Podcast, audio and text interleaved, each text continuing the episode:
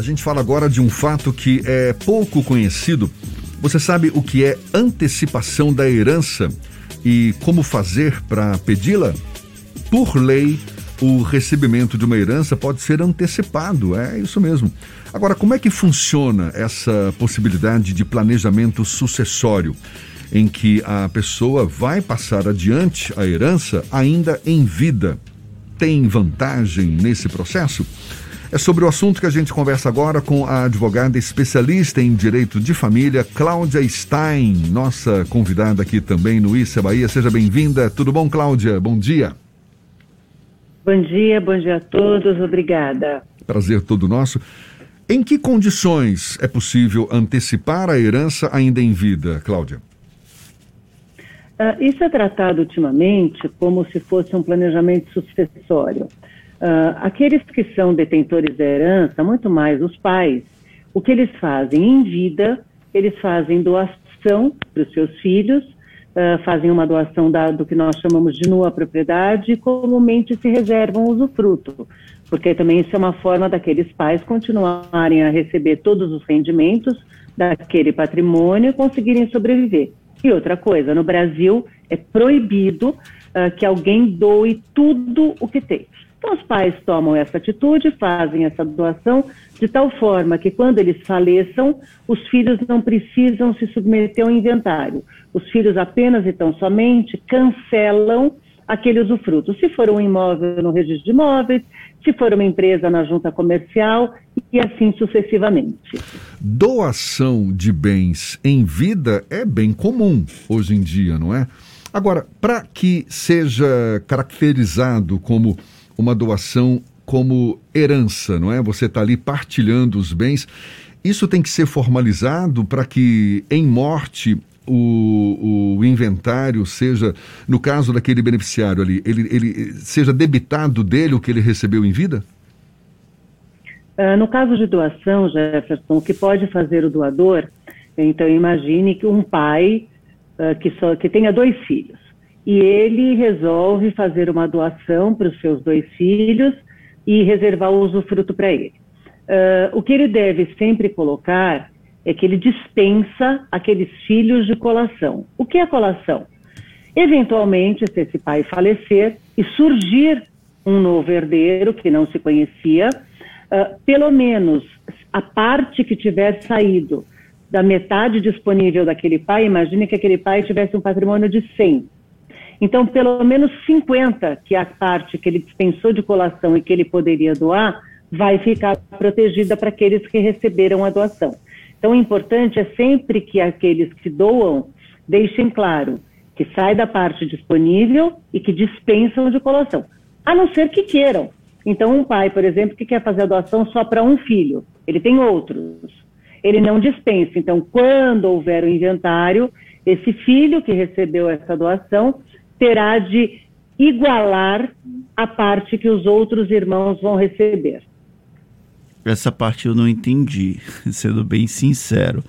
Como é que funciona isso? Se o pai fez uma doação em vida para um determinado filho ou herdeiro, e aí depois no, na fase final, já após morte, ocorre a questão do inventário, vai ter uma equiparação entre os bens que foram doados em vida e o que os restantes é assim que funciona? Isso, Fernando. Se o pai nada disser no instrumento de doação, se o pai simplesmente doar, imagine que são três filhos. Aquele que, do, que recebeu a doação, imagine que ele recebeu uma doação de 10 quando o pai estava vivo. Como o pai não o dispensou desse ato que nós chamamos no direito de colação, ele, quando for feito o inventário do pai, ele tem de trazer esses 10 para igualar aquilo que os irmãos vão receber. Um filho não pode receber mais que os outros. Então, quando é feito o inventário daquele pai ou daquela mãe, esse filho que recebeu vai ter de igualar aos seus irmãos. E quando isso ocorre na prática, quando um filho acaba recebendo um bem que equivale a um valor maior do que o que poderia estar ali sendo partilhado entre todos os herdeiros. É possível uma contestação? Sim, sim, com certeza, Jefferson. Imagine um pai que tem um patrimônio de 100 hoje e faz uma doação para um filho de 70. Se ele tem 100, ele só pode doar 50. Esta parte de 20 a mais do que ele doou, depois que esse pai falecer, os irmãos podem contestar a parte que foi a mais, os 20 que superou os 50 que o pai podia doar. Isso é chamado no Brasil de doação inoficiosa. O pai não podia doar 70, só podia doar 50. Então os irmãos contestam e esses 20 que foram a mais volta para a herança do pai. E como é que funciona a questão do testamento? Porque, inclusive, durante o período da pandemia, os cartórios registraram um aumento do número de testamentos registrados. É, como é que funciona para a construção do testamento e a execução do testamento? É possível, por exemplo, que o pai ou a mãe ele acabe deixando mais recursos para um ou herdeiro em, em, detrimento ao outro, ou isso não é possível? Na, na legislação brasileira tem uma, alguma restrição? Uh, pela legislação brasileira, nós podemos fazer testamento aqueles que têm herdeiros necessários, claro, aqueles que têm filhos, se não tiver filho, aqueles que têm os pais, os avós, se não tiver pai, avó, aquele que tem cônjuge, que tem companheiro, pode fazer um testamento de metade de tudo que tem. Morri, 50% do que eu tenho ir para os meus herdeiros necessários, aquele que a lei diz que vão receber. Os outros 50% eu posso deixar para quem eu quiser, inclusive para um único filho. Tenho três filhos, mas resolvo deixar a minha metade disponível só para um filho. Se eu deixar só 50%, que é a parte disponível, não há nenhum problema com o meu testamento. Se superar, então, na hora que eu morri, vamos imaginar que meu patrimônio é de 50, mas pelo meu testamento, quando vão ler, uh, a metade disponível, que seria de 25, quando se faz uma apuração do valor dos bens que eu deixei só para um filho, deu 35. Os outros vão contestar e o que o juiz fará? O juiz vai diminuir, ele não vai cancelar aquele testamento. O juiz vai diminuir de 35 para 25. Então, ele vai pagar para aquele filho que recebe a parte disponível 25. Os outros 10 que superam o que o pai podia testar, o juiz deixa no inventário para fazer a partilha entre todos os herdeiros. O que é melhor para o processo sucessório? A realização de um testamento ou deixar que haja o inventário e a separação, quando não é o caso de uma divisão diferente do que é previsto originalmente? Fernando, eu tenho para mim que a melhor coisa que existe é deixar tudo organizado. Seja fazendo um testamento e deixando claro, eventualmente, o que quer que vá para um filho, para o outro, tem que ser coisas de valores é, similares. Deixar muito claro o que quer que aconteça, se for o caso, gravar com as cláusulas que são tão comuns no Brasil, para que não seja penhorado aquele patrimônio, para que não se comunique a um eventual casamento ou união estável daquele herdeiro. Uh, o testamento, ele permite uh, que se evite maiores brigas no inventário. Também pode tentar resolver por doação. E também, isso alguma coisa, algumas famílias preferem algo mais sofisticado por conta do patrimônio que tem, eles constituem uma empresa, colocam todo o patrimônio na empresa enquanto são vivos e já fazem a divisão das cotas ou das ações dessa empresa, de forma que cada um dos herdeiros já fique com o seu pedaço. O melhor é sempre, em vida, tentar deixar tudo, absolutamente tudo organizado, porque senão acontece sim litígios, muitas vezes entre os herdeiros gente está conversando aqui com a advogada especialista em direito de família, Cláudia Stein. O assunto aqui é herança, inclusive antecipação de herança ainda em vida. No caso de herdeiro menor de idade, Cláudia, ele pode receber antecipação de herança ou doação em vida? Pode, pode sim. Não há nenhum problema uh, de se fazer uma doação para o menor de idade, como também não há nenhum problema em um menor de idade ser contemplado por um testamento. No caso, Funciona da mesma forma. No caso da, da falta do, do pai ou da mãe, normalmente quem é que fica responsável? Tem que ter um tutor ali da criança para gerir esse processo de partilha dos bens? Jefferson, sua pergunta é ótima. Primeiro, os próprios pais, por testamento ou por qualquer documento que eles façam, uma escritura, uh, um documento registrado em cartório, eles podem nomear quem será tutor dos seus filhos se eles faltarem. Então, eles deixam claro: olha, se eu vier a faltar e a mãe ou outro pai também tiver já ido, eu quero que seja tutor dos meus filhos. O meu irmão, o meu primo, sempre deixar mais de um, porque se deixa só um, essa pessoa também pode falecer antes. E esse tutor, este, essa pessoa que vai cuidar do patrimônio do menor. Se não houver nomeação pelos próprios pais, quem nomeará esse tutor será um juiz de direito. Claro que ele vai procurar uh, pessoas que tenham maior afinidade com o menor, mas aí vai ser um juiz de direito. Pela sua experiência, Cláudia, você está destacando a importância de deixar tudo organizado, não é? De tudo ali formalizado, exatamente para evitar litígios, possíveis litígios futuros.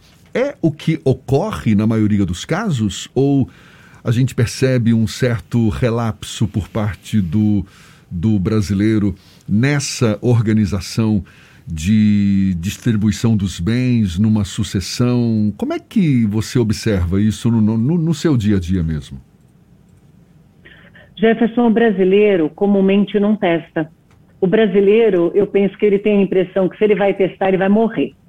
Então é muito difícil testar. Quando nós falamos que aumentaram os testamentos durante a pandemia, eles até aumentaram, mas não foi alguma coisa assim que bombardeou. Nós tivemos muitos testamentos particulares, feitos por pessoas sozinhas que estavam dentro de uma casa no lockdown, aí ficaram com medo.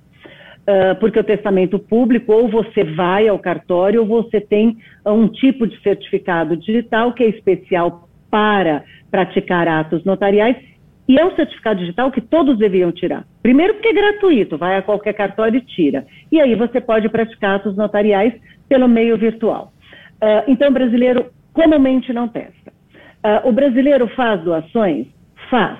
Mas o brasileiro também sempre tem a ideia, ah, mas eu vou doar, vou gastar imposto agora.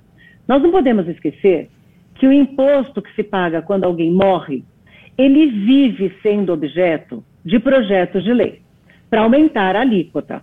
O Brasil tem uma alíquota máxima de 8%, que é muito baixa sim. Então, o ideal é já pagar todos os impostos, é deixar que os herdeiros recebam o patrimônio eh, sem ter de pagar imposto. E a doação permite fazer isso. Mas, de novo, o brasileiro também não é uh, muito afeto à doação. Uh, qual é o problema? O problema é que nós vamos deixar para os herdeiros, às vezes, uma briga que não precisaria ocorrer. Essa é a grande pena. E também há um dogma no Brasil que só as pessoas ricas fazem isso. Não!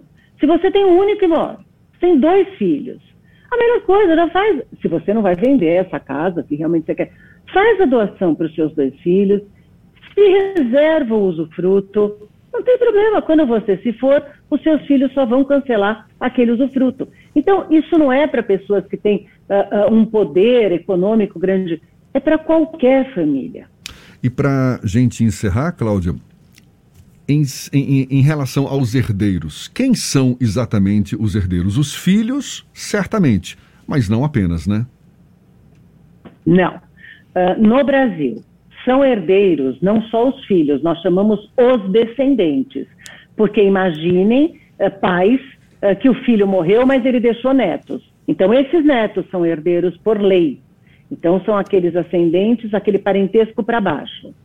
Esses descendentes, eles concorrem com o cônjuge ou com o companheiro daquele que falecer. Dependendo do regime de bens, mas quase sempre acaba concorrendo. Então, nós temos recebendo os descendentes mais o cônjuge ou companheiro. Não tem descendente, não deixou nenhum descendente. Então, aí nós temos os ascendentes, os pais, os avós, os bisavós, de acordo com a linha de quem estiver vivo. Esses ascendentes também concorrem com o cônjuge ou companheiro. Se não tiver descendente nem ascendente, o cônjuge ou o companheiro é o herdeiro legal. Então, esses três são os herdeiros que só poderão ser afastados da sucessão se houver realmente prova da prática de atos muito graves. Caso contrário, não. 50% do patrimônio pertence a eles. E no caso de cônjuge e companheiro ou companheira formalizados? Não, pode haver uh, entre os companheiros que não haja nenhum documento formalizando aquela união uh, e aquele sobrevivo, o que sobrevive ao outro que morreu, vai ao judiciário e pleiteia o reconhecimento da união estável. Assim que o Poder Judiciário o reconhece como companheiro, ele passa a ser herdeiro necessário. Assunto fascinante este. Muito obrigado, Cláudia Stein, advogada e especialista em direito da família, direito de família, dando essa aula para gente aqui. Um prazer tê-la aqui conosco. Bom dia e até uma próxima. O prazer é todo meu. Um bom dia a todos. Olha, essa conversa ficou com alguma dúvida? Quer aprofundar o assunto? Vai estar disponível logo mais na íntegra nos nossos canais no YouTube, Spotify, iTunes, Deezer e Instagram. Agora são 7h45 na tarde FM.